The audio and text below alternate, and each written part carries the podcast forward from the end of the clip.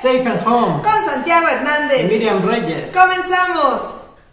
Con Miriam Reyes y Santiago Hernández.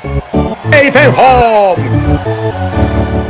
Muy buenas noches y gracias por acompañarnos en un programa de Safe and Home. Aquí vamos a hablar de las notas más importantes y sobresalientes en el mundo de la Liga Mexicana, Grandes Ligas, lo acontecido en la Serie del Caribe a través de nuestra plataforma de Safe and Home en Twitter y también por Es Tiempo de Béisbol en, en Facebook y por nuestro canal de YouTube también nos pueden ver.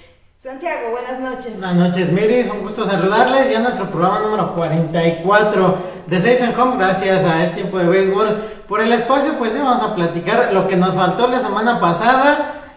Un día en el que ya no pudimos hablar del campeón de la serie del Caribe. Para muchos sorpresa, para otros como habían estado las cosas, no tanto, pero pues al final de cuentas los Caimanes de Barranquilla fueron los que se llevaron el trofeo como los campeones del Caribe. Sí, realmente, bueno, la serie del Caribe creo que fue una de las más emocionantes que hemos tenido en los últimos tiempos. Una serie inédita. ¿Por qué inédita? Porque nunca Colombia había disputado eh, la gran final en la serie del Caribe. Y en esta ocasión, por vez primera, después de venir con muchas derrotas a este magno evento, fue el campeón, el digno campeón de la Serie del Caribe 2022 en Santo Domingo.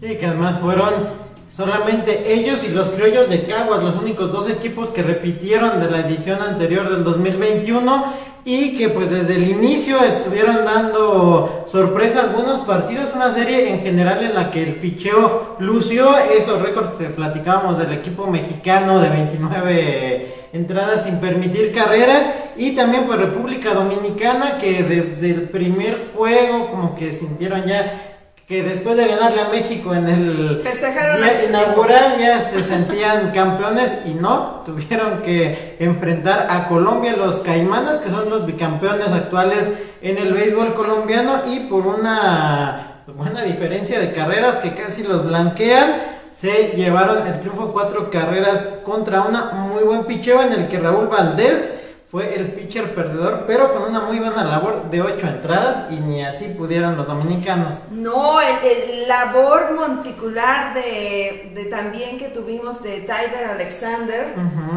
Que estaba coqueteando con un juego sin hit y carrera, el, juego de, casi casi perfecto de, de, contra los charros de Jalisco y entonces parecía que prácticamente el, el bullpen o el staff la rotación de, de pitchers que tenía Caimanes, a lo mejor digo, digo, sí, Tyler es de Dominicana. Ajá.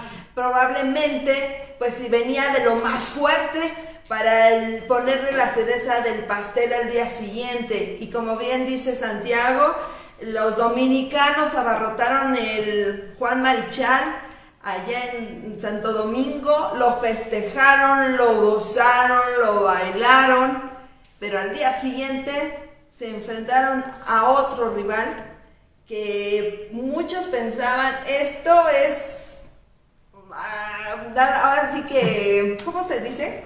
¿Cómo dices, Pan comido. Pan comido. Y resulta que no, no fue así. Yo no sé si la gozaron mucho, si la rumbaron, rumbearon mucho los dominicanos, pero con todos esos nombres tan grandes que traía de refuerzo eh, gigantes de Cibao pues se vieron absolutamente derrotados, ganó el béisbol y el béisbol colombiano pues se ganó la simpatía de muchos. Por ahí algún, como, algunos compañeros como Os Martínez, que le mandamos un abrazo y un beso, que decía eh, eh, la cenicienta del, del, del béisbol caribeño y no sé qué.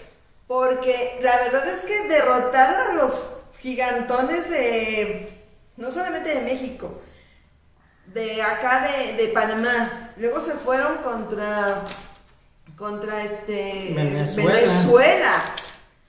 Y luego te mides en la gran final contra República Dominicana. La verdad es que fue grande el trabajo que hicieron la, gente de, de Colombia, de Caimanes y gratamente sorprendida porque yo decía, bueno, si viene Panamá, si viene Colombia, México como sea se está ganando un lugar en la serie del Caribe, el respeto ya.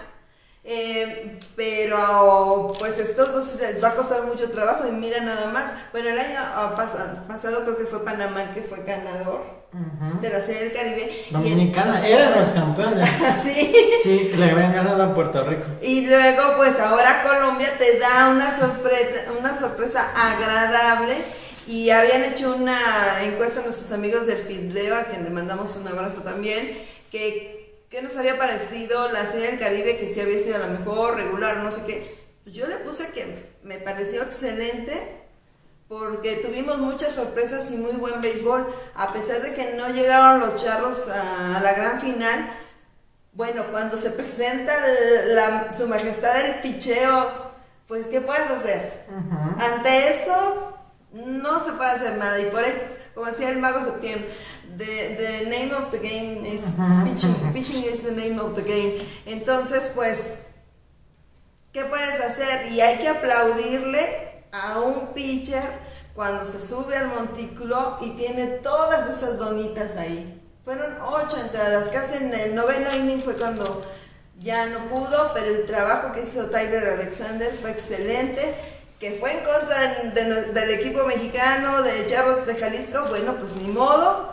Los muchachos hicieron un gran trabajo, los charros, porque sin tanta publicidad, sin tanto atrás este, eh, bulla, eh, un manager centrado, jugadores comprometidos, em, pues lograron meterse con tres juegos.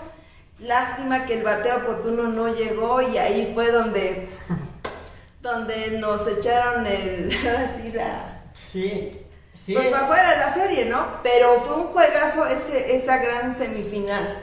Sí, esa fue lo que le faltó al equipo mexicano, el bateo oportuno, porque tuvieron oportunidades después de esos tres juegos en que habían ganado por blanqueada, que desde la tercera entrada contra Dominicana no habían permitido carrera. A la ofensiva sí tuvieron bastantes corredores, pero les faltó dar el batazo. Los que respondieron, pues sí lo hicieron también en momentos importantes para conseguir esas victorias. Le faltó, yo creo que es una de las series del Caribe que me ha tocado ver al equipo mexicano en que más bateo les ha faltado. Llegan a semifinales, que yo creo que es ya de lo que se espera cada edición con el equipo mexicano, el que sea que llegue por lo menos a las semifinales. Y pues el equipo de Colombia, que desde el primer día, cuando le mete cuatro carreras en la tercera entrada apenas a Venezuela, que ya en la novena entrada fue que Venezuela se quita la blanqueada de encima, yo creo que ahí ya muchos se dieron cuenta que Colombia iba en serio después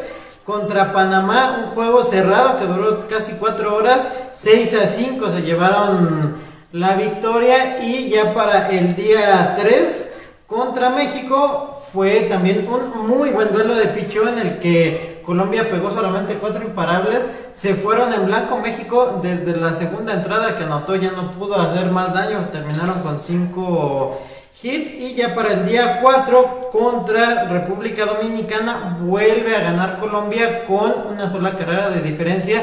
Ellos anotaron en las dos primeras entradas y ya fue hasta la sexta cuando Dominicana les pudo hacer daño también fue parejo en cuanto a los imparables, porque hasta eso no les pegaban muchos, pero ellos tampoco se vaciaban con toda la pólvora, pero hicieron lo suficiente para llevarse la victoria y ya contra los criollos de Caguas. En la despedida no creo que se hayan confiado los colombianos porque ya tenían el pase, pero pues los criollos el único triunfo que sacaron, que también es muy raro ver que Puerto Rico se va ya solamente con un Juego ganado 6 a 2. Venció Luis Leroy Cruz a Eduard López en el duelo de picheo. Ya Colombia tenía su pase a las semifinales, enfrentándose nuevamente al conjunto de Venezuela, donde Colombia en tres entradas les bastó para apalear ocho carreras contra una a Venezuela que volvió a hacer hasta el último inning en el que Venezuela hace su única carrera y ya en el último día en el juego de la final, cuatro carreras contra una, donde también sorprenden al picheo de República Dominicana en la segunda entrada, anotando esas tres carreras y remachando con una más en la cuarta y Dominicana, que en general pues sí mostró buen picheo. Y lo que decía yo creo que es de las cosas más destacables, lo de Tyler Alexander contra el equipo mexicano, que se quedó a...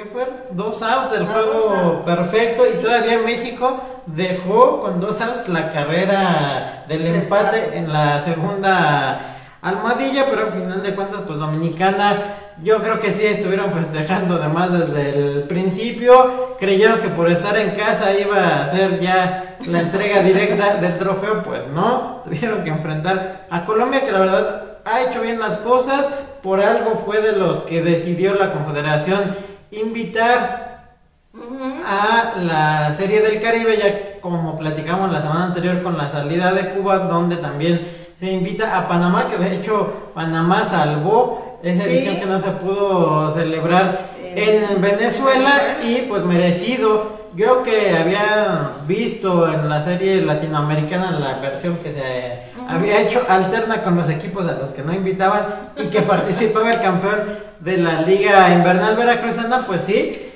hay muy buen béisbol en Colombia, de repente son juegos largos, pero ya demostraron que le pueden competir a cualquiera y pues muchos que dicen que el béisbol de Dominicana es el mejor de Latinoamérica, que son el país que más jugadores exporta, pues ya se vio que también Colombia tiene con qué competir y qué bueno que pues en esta nueva etapa de la Serie del Caribe se les haya dado entrada a estos dos equipos que también pues han dado en los en las ediciones en las que han participado muy buenos y emocionantes juegos. No, y además Colombia pues es más conocido en el mundo deportivo por su fútbol, por sus jugadores y, y, todo esto que, que, em, que da marco al balompié pero ya en terrenos del rey de los deportes es una grata sorpresa. Panamá, pues hemos tenido grandes exponentes. Uno de ellos, Rod Carew, que para mí es es muy sobresaliente. Y después tenemos a Mariano Rivera. Sí. ¿No? Y otros más por ahí, pero los más destacados son los, estos hombres que han estado en grandes ligas en diferentes épocas, pero han puesto el nombre de Panamá muy en alto. En Panamá no nos sorprende eh, que, que, exista buen béisbol, porque recordemos que con el canal de Panamá y esos 100 años que estuvo ocupada por las bases norteamericanas, que todavía, todavía están ahí, pero ya no pertenece a Estados Unidos el canal de Panamá, pues el, juego que más eh, se compartían entre los eh, militares allá en el canal de Panamá estadounidense, pues eran el, béisbol y también el fútbol americano, pero muchos le agarraron el saborcito al béisbol y por eso es que Panamá es uno de los países beisboleros eh, en nuestro continente con, con tanto sabor y, y que nos ha dado estos dos grandes hombres en el, en el béisbol de la Gran Carpa. Sí, que también en el 9 ideal de este de esta edición 64 de la Serie del Caribe solamente hubo un panameño, que fue el catcher Cristian Betancourt.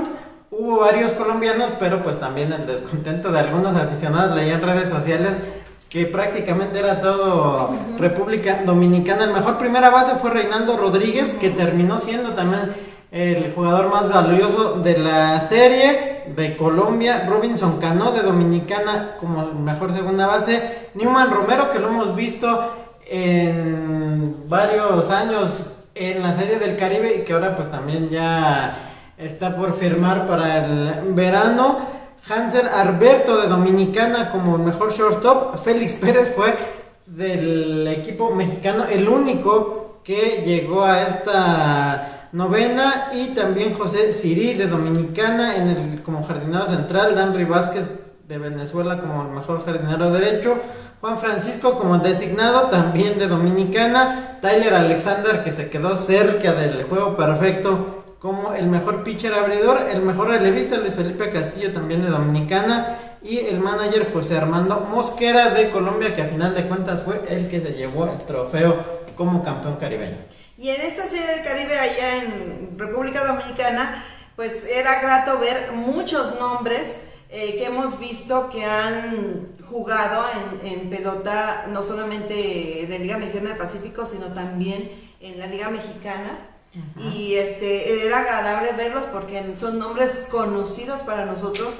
Otras estrellas como Robinson Cano, eh, Pablo Sandoval, este, y otros más que andaban por ahí, que, que han estado en grandes ligas, pues eh, eh, fue un gran atractivo esta serie del Caribe. Yo le pongo todas las cinco palomitas y me voy muy contenta y esperemos que eh, este año, este año, esto es el próximo año, el, próximo, año, el próximo año, pues tengamos otro platillo y que supere a lo que nos entregó República Dominicana, porque ellos por el momento, por un buen tiempo, no van a volver a ser anfitriones de la Serie del Caribe. Esperemos que eh, se den las condiciones, creo que va a Venezuela, y este, se den las condiciones para poder efectuar la Serie del Caribe el próximo año. Y además, en, el, en este marco de la capital del béisbol de Santo Domingo, que se convirtió en una semana, la capital del béisbol, se anunció a la vez, ya oficialmente,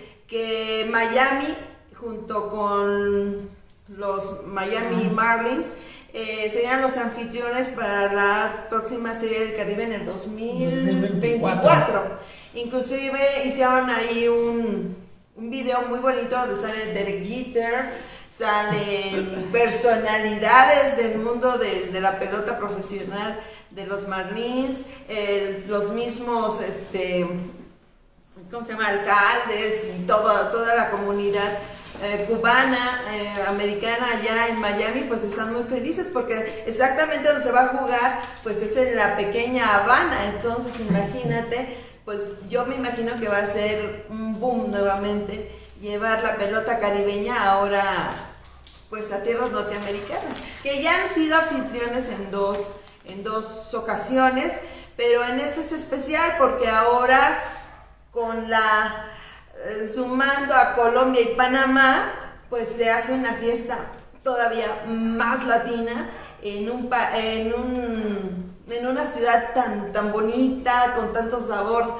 eh, caribeño como lo es Miami. Sí, y que además Miami, en lo que se refiere a deportes, pues tiene poco que estrenaron el estadio de los Delfines. Ahora lo anuncian como sede de la Serie del Caribe, que desde el 91 me parece que no eran sede del clásico caribeño. Ahora en este mismo año la Fórmula 1 también va a correr ahí en un circuito callejero alrededor del estadio y recordando las sedes próximas que dieron a conocer. En 2023 será en dos ciudades allá en Venezuela, en Caracas y en La Guaira. 2024 le toca a Miami. Y para 2025 Mexicali vuelve a ser sede, ellos no les toca desde el 2009. Puerto Rico todavía ciudad por designar, pero ellos la organizarán en el 2026 y finalmente en 2027 Hermosillo otra vez estará siendo la capital del béisbol después de aquella ocasión en la que el juego inolvidable que hace poquitos días se cumplió aniversario en que Yaquis en 18 entradas. No, Yaquis no. bueno, el equipo mexicano. Ah, sí, se me olvidaba ese detalle. Bueno, el equipo mexicano se coronó después de 18 no, sí, qué cosa, que, que esa eran las 3, 4 de la mañana y, y todos pegados en, en, viendo cómo, cómo, México tenía ese pleito de, de béisbol y que nada para nadie.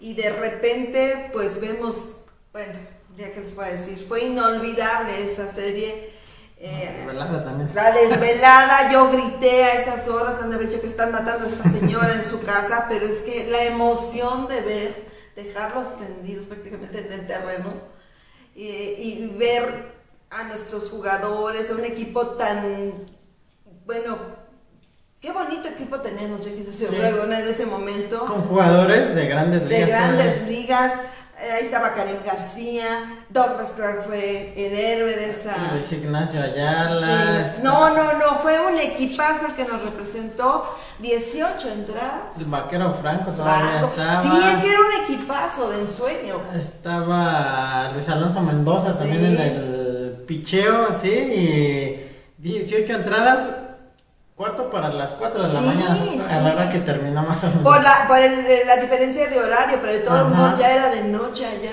en el Sí, 4 de la mañana, tiempo del centro, pero allá eran las 2. Pero qué maravilla y lo recordamos con, con, mucho cariño. Son cosas que nos deja el béisbol y por eso lo amamos tanto, porque en el béisbol no hay nada escrito. Y bueno, dentro de las grandes sorpresas que nos dio la Serie del Caribe, por ejemplo, Reinaldo Rodríguez, que fue el jugador más valioso de Caimanes de Colombia, pues va a estar esta temporada con los Tigres de Quintana Roo. Y otro que también va a estar aquí en México, militando con los acereros de Monclova, el Kung Fu Panda Sandoval. No sé si sea cartucho quemado o no, pero es una de las contrataciones que causaron bomba en redes sociales al momento que lo hicieron público los aceleros de Moncloa. Sí, es de las contrataciones hasta el momento que más han llamado la atención y pues también estaba leyendo por qué fue eso del Kung Fu Panda, que la primera carrera que anotó en grandes ligas fue porque saltó encima del catcher para que no lo tocaran y de ahí ya se ganó el monte y que además pues sí es Monclova, uno de los equipos que en los últimos ocho años más han invertido, que han hecho contrataciones bastante caras, pero que les han redituado ya con un campeonato, que han llegado año tras año a jugar en playoffs.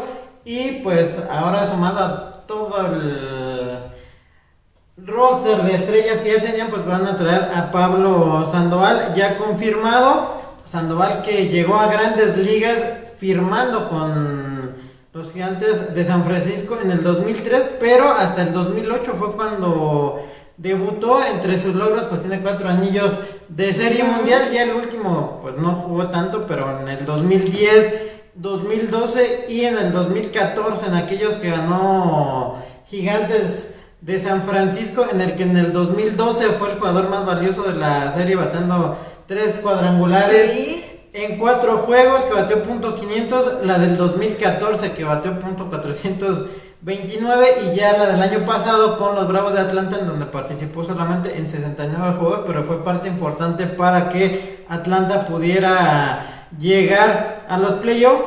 Dos juegos de estrellas en grandes ligas con números totales de 1332 imparables, 159 cuadrangulares, 659 producidas en el periodo que estuvo en el mejor béisbol de 2008 a 2021, que ahora pues lo vimos con los navegantes de Magallanes en el béisbol de Venezuela y que también ya bateó el ciclo alguna vez en las grandes ligas, que si batear el ciclo es complicado, pues lo es todavía más en el béisbol de Estados Unidos y pues también tuvo un inning de dos cuadrangulares y a pesar de su corpulencia pues sí también es un jugador bastante rápido y que yo me acuerdo en grandes ligas que pocos errores cometía a la hora de estar corriendo en las bases. No, y además Pablo Sandoval no viene a la Liga Mexicana por dinero. Lo que más le sobra a este muchacho es el billete verde. Él lo que quiere es regresar a la gran carpa. Pero las lesiones, las lesiones lo están molestando. Lo acaban de operar del hombro izquierdo. Y aparte, eh, eh, por eso él dijo, ¿saben qué? Yo quiero jugar en invierno porque tengo que ver cómo va mi proceso. Y aparte también tiene un problema en su pierna izquierda, creo que también y no se puede apoyar muy bien. Por lo que he leído, creo que es ambidiestro, pero ahorita no puede él batear de los lados. Está bateando más del lado derecho por el problema que tiene con el hombro, porque está en proceso de recuperación. Ahora, su pierna, pues él está tomando terapias, está tomando todo, este, todo el proceso de rehabilitación para poder jugar al 100%. Entonces nosotros lo vimos jugar con Magallanes, lo vimos jugar en la Serie del Caribe. Y dice, si este muchacho con todas esas dolencias que está presentando está jugando así, imagínatelo sanito. Sí. ¿No? Y si él va a tomar, va, va, a venir, porque lo estuvieron persiguiendo la gente, los aceleros de Monclova, que tienen la billetera abierta y para, para, así que para traerse gente. Y dijo, bueno, voy. ¿Por qué? Porque él sabe que ahorita con lo que está pasando en grandes ligas, él necesita tener fogueo, él necesita estar jugando, él necesita estar activo para ver el proceso de sanación de sus lesiones. Sí, que además como bateador ambidiestro, si tiene mal la pierna izquierda, no puede, no, no puede. cargar todo el peso y, y también pues haciendo lo correcto, yendo llevando el proceso de la rehabilitación para estar al 100, que muchos jugadores que han estado en grandes ligas pues Sabemos que han venido al béisbol mexicano también para eso, para rehabilitarse, para retomar el ritmo y ya en un momento dado durante la temporada regular que los pueda llamar algún equipo de estar en mejores condiciones. Y pues muy bien, también lo platicamos la semana pasada que con el paro que hay en el béisbol de Estados Unidos, que los mismos dueños no veían con malos ojos que pudiera haber jugadores que participaran en la Liga Mexicana, algunos que seguramente se van a ir al béisbol oriental, como el Puig, que ya dejó a la isla de Veracruz. Pero pues sí, también para el espectáculo. Y más si ahora en este 2022 se va a permitir más entrada al público que en la temporada anterior, pues yo creo que Pablo Sandoval definitivamente va a ser uno de los atractivos allá en el Estadio Moncloa. Pues es una de las noticias que a muchos les puede gustar, a muchos no, pero de qué va a ser imán de taquilla va a ser. No sé si regrese eh, Colón con, con ese Bartolo. No, lo, sé. No lo han anunciado, pero al decirlo así es un gran atractivo de taquilla. Y bueno, aparte, eh, Aceros de Monclova fueron los primeros en madrugar para tener su minicamp y este, ah, y está en, estar en, perdonen ustedes que se nos iba a caer la cámara. Este, estaba, ahora sí que están tratando ellos de afinar donde están las cositas mal, aceleros de Monclova, porque esos no están escatimando nada. Yo no sé si este madrugar eh, te ayude a que el jugador esté en óptimas formas o llegue muy cansado ya para cuando tengas que tenerlo en forma y, ya jugando realmente. No sé, puede ser contraproducente este, estar sobre sobreentrenado. Aunque digan es un minicam, es, es ligero, no, porque se ve que sí le están entrando y echando todos los kilos encima. Sí, que Acereros de Monclova es el único que empieza a, finales de enero su Campamento, la mayor parte de sus jugadores son los que estarán buscando un lugar en el roster definitivo, algunos como el Jesse Castillo que llegó antes para rehabilitarse y estar mejores condiciones para cuando llegara ya el inicio. Y también hay que recordar que de por sí antes de la temporada ya los jugadores en el entrenamiento formal llevan casi mes y medio de estar en actividad diaria, así que pues también yo creo que les ayuda más a mantenerse en forma, unos días de descanso ya que inician el campamento oficial, pues ya estar en mejores condiciones, pero sí, Monclova es de los que más trabajan durante el invierno, esos no tienen tanto descanso, ni como los sultanes de Monterrey, que ellos tienen béisbol todo el año. En la oficina de Moncloa siempre está scouteando.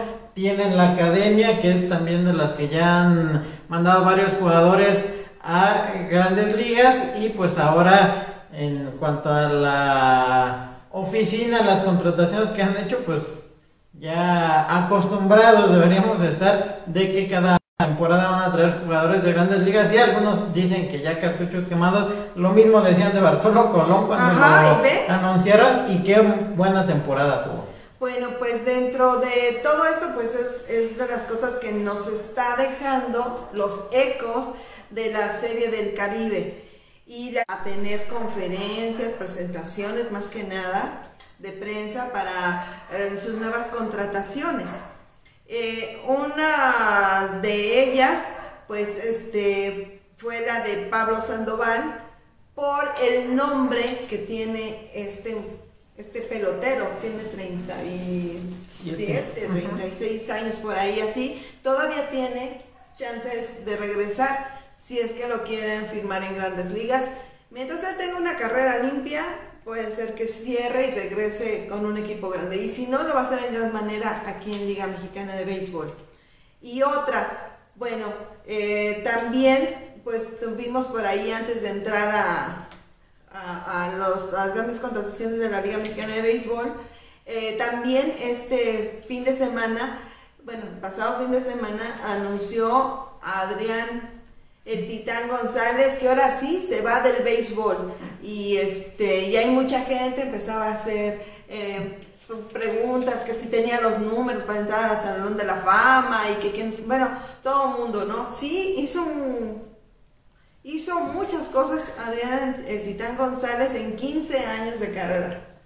En 15 años de carrera estuvo con los Padres de San Diego, estuvo con Medias Rojas de Boston y en su último equipo, los Dodgers de Los Ángeles, donde ahí prácticamente la espalda fue su enemigo número uno y ya no se pudo recuperar. Sí, que un juego de hecho en playoffs en el 2016 que ganó Dodgers fue con labor de pichó de Julio Urias y con el cuadrangular solitario de Adrián González, que yo creo que brilló todavía más con los Medias Rojas de Boston hasta que algo pasó, decidieron. Es que fue muy conflictivo. O sea, el Titán obtuvo el mejor contrato que ha tenido un pelotero o un deportista mexicano a nivel mundial y él fue el, deportista mexicano mejor pagado y lo obtuvo con los Medias Rojas de Boston. Ni siquiera juntando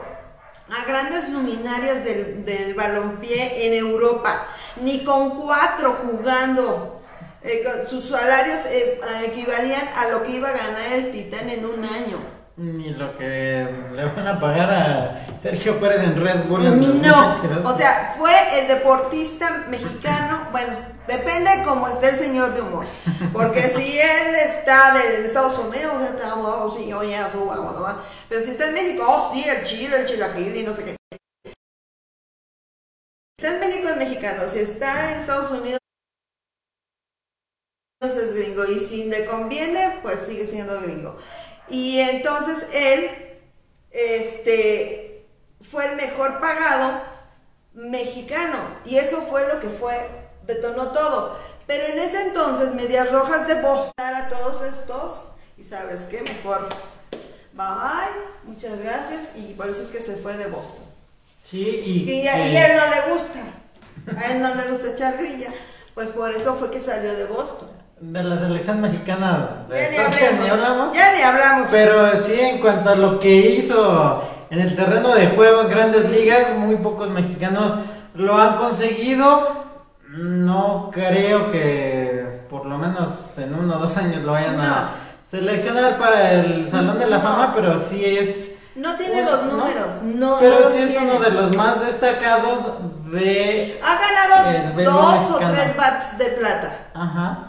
Ah, sí tiene anillo de serie mundial, pero de, no de los que mejor en esas temporadas, en las primeras antes de llegar a Dodgers, que más carreras producía para su equipo, de los más más oportunos, muchos dicen que de los de swing más elegante, pero sí, y ahí los problemas fuera del diamante yo creo que es donde muchos no, ese fue su problema no están de acuerdo, ¿sí? Ese fue el problema de Titán. Incluso él, él junto con su hermano este, Edgar González estuvieron trabajando con Carlos Slim en, una, en un proyecto muy, muy bonito de, de béisbol con la compañía de teléfonos que, que, maneja el señor Slim. La copa. Y, este, y entonces cuando estaba el Titán este, con Dodgers de Los Ángeles, pues imagínate, rentaban un avión y hacían este, competencias eh, a nivel nacional de béisbol infantil de la liga Telmex y este y el que ganaba se llevaban a todos los chiquillos en avión particular a Los Ángeles, pagado por el señor Slim. Este, y con las puertas abiertas de Dyer Stadium, y ahí convivían con los peloteros, y el, pues ahora sí que la imagen era el titán. Ajá. Ellos estuvieron trabajando mucho en estas ligas infantiles, nos invitaron a colaborar con ellos, estábamos nosotros muy al pendiente de todo lo que pasó. De repente se, se, acaba todo este, este, este mundo de Oropel y de repente ya no estaban los hermanos González trabajando en este hermoso proyecto de, de Telmex con el béisbol infantil y a los meses nos encontramos que ya estaba como el el comisionado del béisbol mexicano, este, que así lo nombró el presidente de la República, y, este, y se hizo esto de ProBase, que también ya, ya no existe. Y, fue muy triste que hayan dejado a la iniciativa privada por un proyecto de gobierno que no tenía futuro y, este, tanto talento que, que estaban descubriendo con estos chamaquitos porque todo les daba a esta institución, o sea, era todo el país. Estaban abarcando todo el país. Y era un proyecto maravilloso porque ahí es donde decías, wow, el titán, o sea, el lado humanitario, ¿no?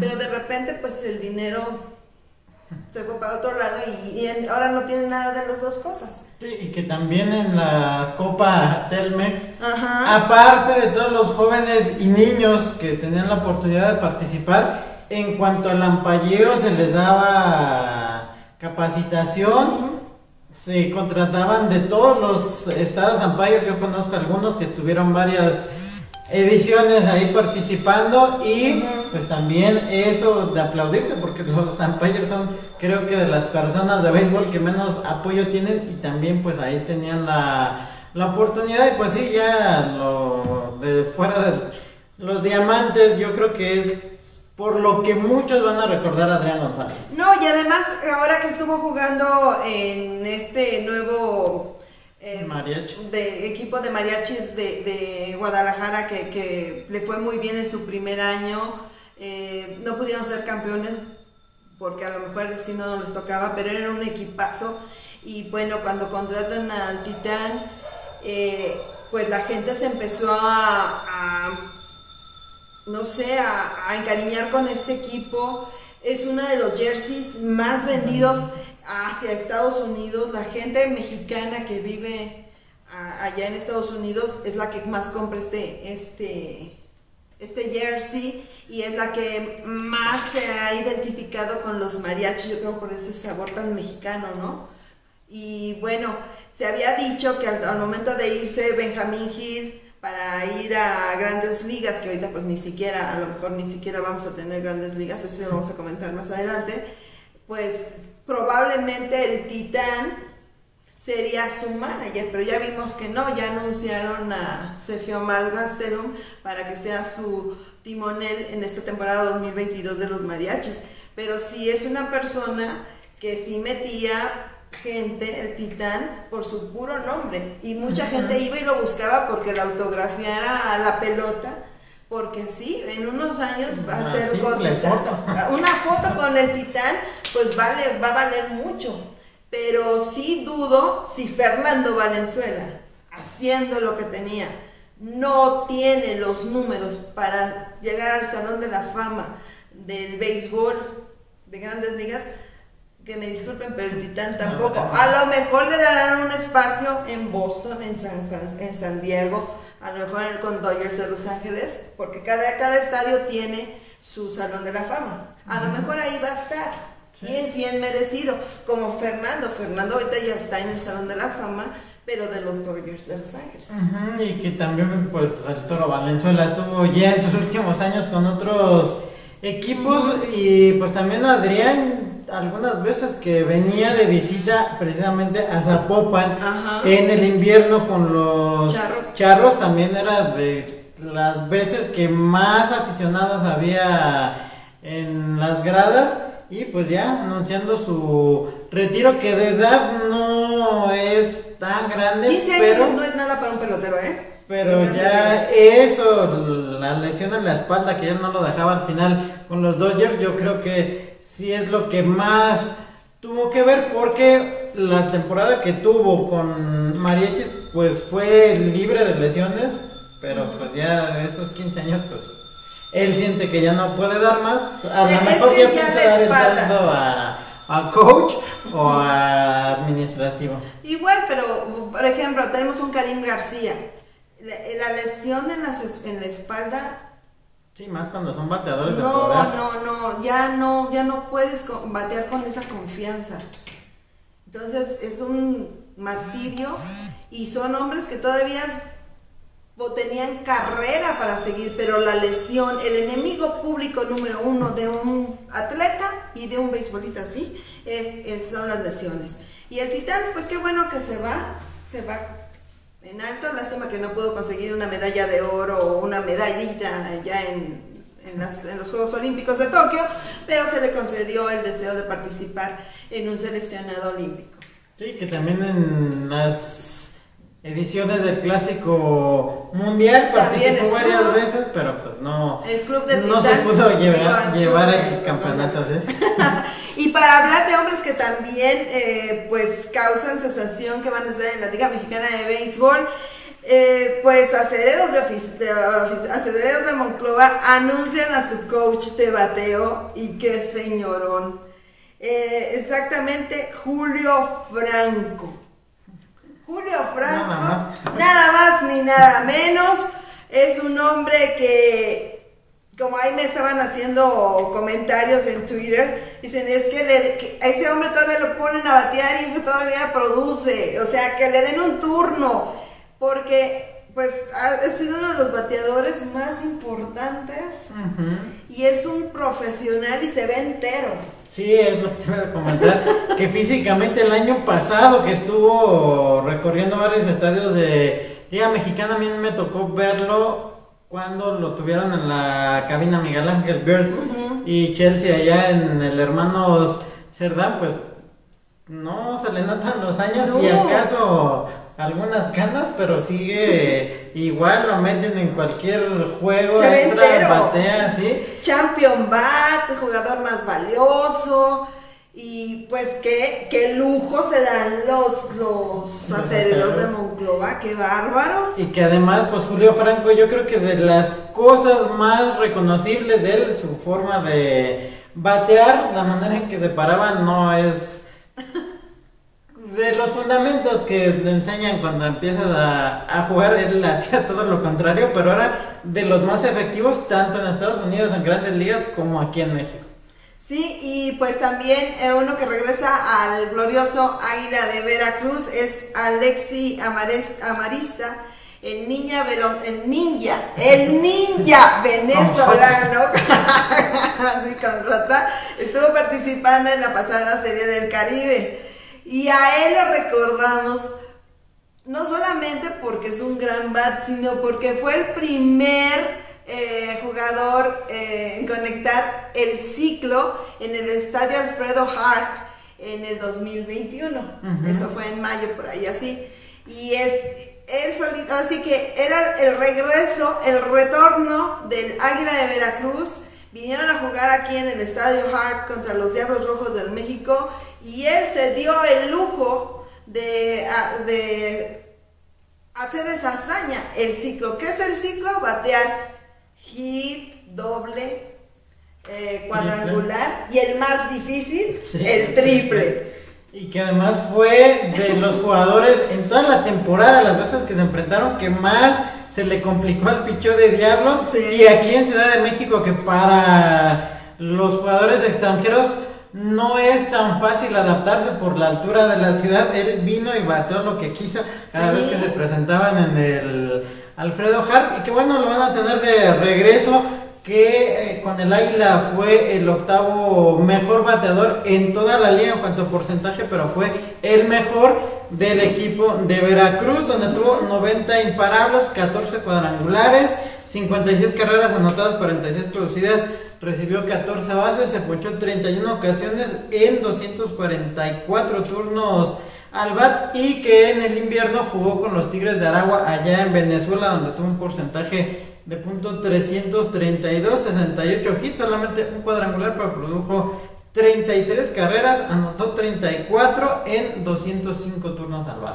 Y otro que también viene, también, bueno, va a llegar recién desempacado de la Serie del Caribe a los Sultanes de Monterrey es Elinieri García, lanzador zurdo que estuvo participando con los Caimanes, los campeones Caimanes de Barranquilla y se une al roster de abridores de los Sultanes de Monterrey. Y que Sultanes es de los equipos que más gastos tienen al año que hay que recordar que son los únicos que están en la Liga Mexicana de verano y en el Pacífico, que a muchos aficionados les gustaría ver jugadores con ellos en las dos temporadas, no se podrá dar en todos los casos, pero que también Sultanes en esta época no ha hecho tanto ruido, pero ya también empiezan a hacer buenas contrataciones que son de los equipos también en la zona norte que más billete invierten cada temporada para llegar a los playoffs. Y luego, si tienes el poder económico, no solamente de don Pepe Mais,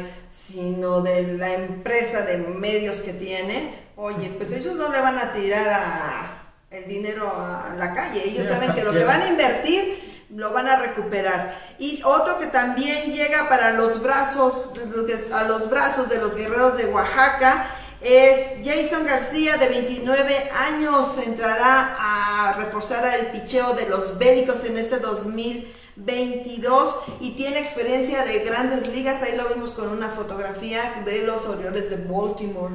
Sí, jugadores que mucha gente dice, bueno, pues tal vez no llegaron a estar en el equipo grande, en las mayores, o que estuvieron poco tiempo, pero pues toda esa experiencia es muy importante. Aportan ahora que en México algunos equipos han tenido cierto grado de renovación y pues traer jugadores ya con uno o dos años mínimo de experiencia, pues sí, aportan bastante. Y bueno, en el béisbol de las grandes ligas sigue en las conversaciones, empezaron eh, este miércoles y continuarán mañana jueves en Orlando, Florida. De verdad que el comisionado del béisbol de la Gran Carpa se ha llevado los abucheos y grandes, grandes y severas críticas por parte de las luminarias del béisbol de la Gran Carpa. Están muy molestos porque las ligas mayores nos quedamos en la última reunión que tuvieron.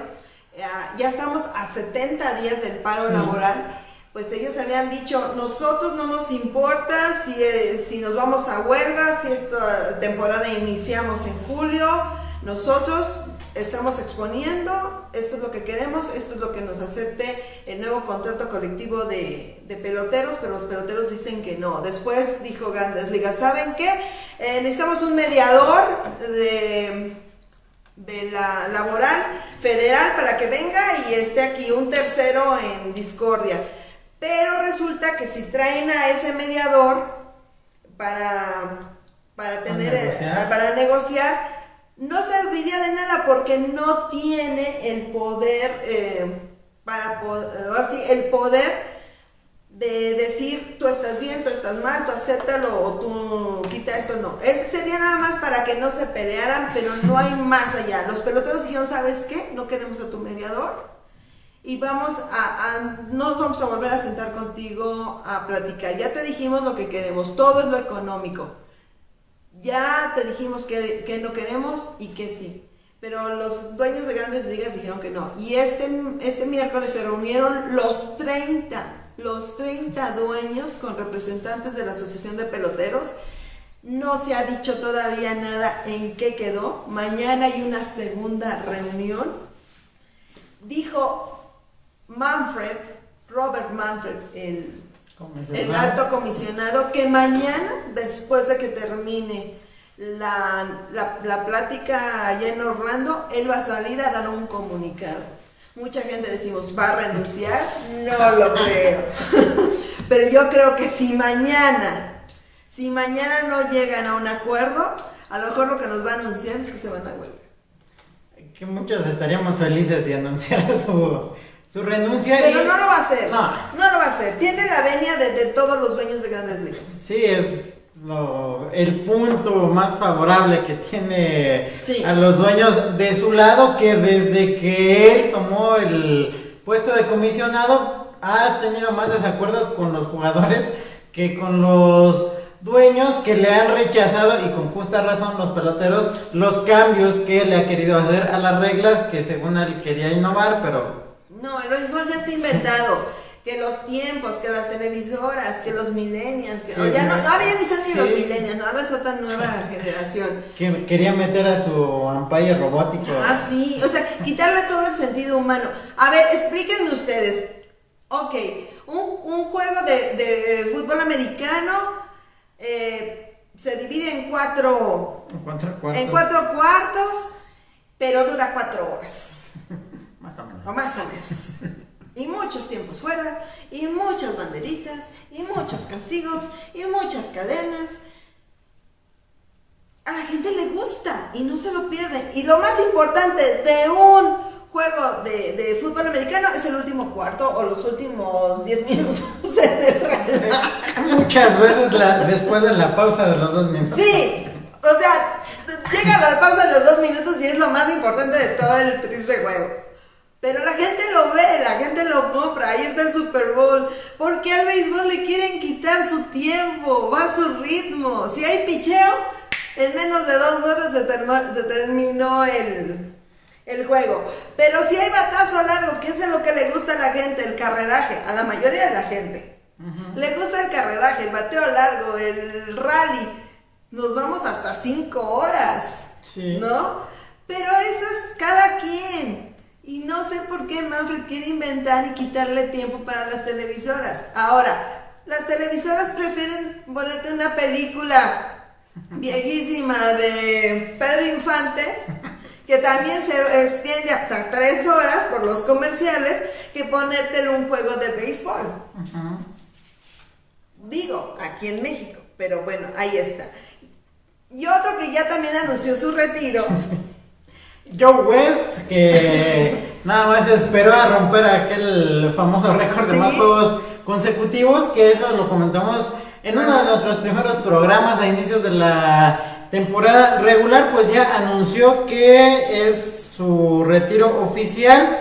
Ya el 2021 fue su última Sí. temporada después de lograr un récord, imponer un récord de 5.460 juegos de temporada regular, nada más, Nada porque más. también de playoff es de los que más veces ha estado ahí, y sobre todo detrás del home, que incluso yo creo que es de los umpires más carismáticos en grandes ligas, que hay videos de nada más sus momentos chuscos en aquel juego de estrellas en el que ya de Molina le toma ahí la foto que pues sí es de los umpires con experiencia y que a pesar de su edad hablábamos de Julio Franco que está entero pues Joe West también es de los que llevan muchísimo tiempo y que ha sido reconocido temporada tras temporada como uno de los mejores. No, y es que desde que yo tengo uso de razón, desde que yo sigo a Cincinnati, grandes ligas y todo esto,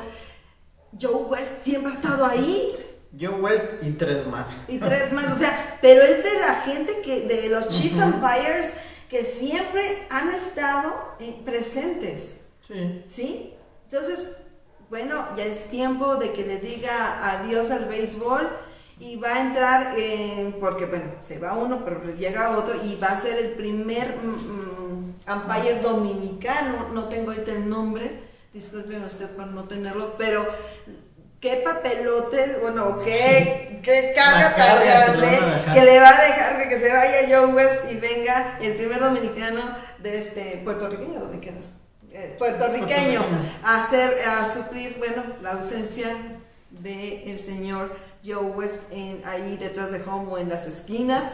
Pues la verdad es que pues merecido tiene su nombre que se va y pues sabe mucho de béisbol pero pues ya también se cansa ¿no? Que también ahí en grandes ligas es de lo que se ha tratado de hacer, renovar la plantilla, porque también ya hay umpires de más de 60 años, pero pues también hay que hacer todo un proceso como los jugadores también desde la independiente de la A, AA, AAA que los tienen en desarrollo, pero pues eh, que bueno, yo yo creo que muchos desde que nacimos empezamos a ver béisbol y ya estaba Joe West. Sí, te digo, ya, yo te supero en años y, y ya estaba Joe West. O sea, yo era una niña y todavía esto, ya estaba Joe West. Sea, ahí dicen los años que tiene este señor ah, cantando las bolas y los strikes. Y otro que, bueno, pues ya tenemos noticias de otro, del pitcher Trevor Bauer, que pues estaba militando con los Dodgers de Los Ángeles. Pues ya la corte de los, bueno, más bien los fiscales allá en la ciudad de Los Ángeles, pues resulta que ya hicieron sus investigaciones y todo y dicen que pues no van a proceder legalmente con Trevor Bauer por esto de violencia sexual eh, doméstica contra una chica de San Diego, la cual la conoció en redes sociales, tuvieron intimidad, fue consensuado, tuvieron sexo rudo y pues como no hay forma de, de demostrar que pues que él se sobrepasó porque fue algo que los dos estuvieron de acuerdo, nada más que ella, yo creo que al momento de verse los moretones y sentir el ahogamiento y que no, no tenía una palabra clave para parar el, el, asunto, ahí fue donde ella se asustó y por eso fue que demandó a este pitcher, que es muy controversial y resulta pues que no, no van a proceder contra él legalmente las grandes, mucha gente se puso muy nerviosa y muy molesta. ¿Y qué pasa? Grandes ligas. Bueno, yo estoy ahorita su pleito ahí con, con lo de la, temporada. sí, con lo de la temporada. Y, pero de todos nos dijeron, ay, espérenos tantito. Nosotros también vamos, estamos haciendo investigaciones. Esto no se va a quedar así. En su tiempo y en su momento que sea oportuno vamos a decir cuál es nuestra postura con referencia al señor Trevor Bauer, la cual yo me imagino que lo van a castigar y lo van a suspender por, por, muchos juegos, porque ahorita están ellos excesivamente moviéndose todo esto de la violencia doméstica y no lo van a premiar al señor Trevor Bauer con decirle, ah, bueno, los fiscales dicen que no, pero nos, tu imagen que ya dices a nosotros nos perjudica como organización. Yo me imagino que Grandes Ligas lo va a castigar y lo va a sancionar económicamente y con juegos. Eh, Sí. A Trevor Bauer. Yo me imagino. Con todo que esto se dio a mitad de la temporada, que él dejó voluntariamente para ayudar en la investigación que cooperó lo más que se pudo. que se pudo y al final de cuentas pues ya Mira, no lo el sistema legal lo declara inocente o que no hubo pruebas suficientes, pues ya se es que exactamente, no hubo pruebas suficientes. Yo sé que la muchacha se siente víctima, que sufrió violencia, agresión, pero muchas de estas damas buscan a, los peloteros para sacarles dinero y no solamente peloteros, jugadores de baloncesto, jugadores de fútbol americano, toda figura pública. Y él decía, es que es mentira, es que es esto. No lo aplaudo, pero ojalá aprenda el señor Trevor Bauer y otros más a medirse en sus situaciones. Conocen a personas en redes sociales, hacen una cita, se siguen viendo y después esto se descontrola y luego ya viene de que, ah, la publicación, les toman fotos dormidos y no sé qué, ese ya es chantaje, eso tampoco se vale. Yo le creo a la muchacha, le creo lo que le pasó, pero lamentablemente la forma como lo manejó se le volteó. Espero que no le vuelva a ocurrir y que no lo vuelva a hacer y que el señor Trevor Bauer también se calme un poquito siente cabeza, se tranquilice y se dedica a hacer lo que le gusta, el béisbol. Y que Grandes Ligas va a tomar sus medidas, yo creo que sí. Y que por si Grandes Ligas trae bastantes problemas con este tema y, violencia doméstica con varios jugadores que todavía no han podido resolver al 100%. Pues sí, creo que ya se nos acabó el tiempo. Estamos llegando a nuestra hora de transmisión. Le agradecemos infinitamente su compañía y eso que no teníamos de qué hablar. eh, porque el béisbol de estufa, porque estamos ahorita en, ¿cómo se dice? En sequía. Sí. Béisbolera. pero pues ya empieza a, a, surgir y nos da mucho gusto que nos acompañe a través de las diferentes plataformas como nuestro canal YouTube de Safe and Home. Recuerde, denle like, suscríbase, es gratis. Ya vamos a cumplir un año de Safe and Home, estén pendientes de lo que vamos a tener para ustedes en agradecimiento en este año que nos están favoreciendo con Safe and Home. Sí, que también pues recordarles que por Spotify también nos pueden escuchar y pues aquí estaremos la próxima semana para hablar de lo más relevante del béisbol. Gracias Santiago. Bueno, que tengan muy buenas y beisboleras noches.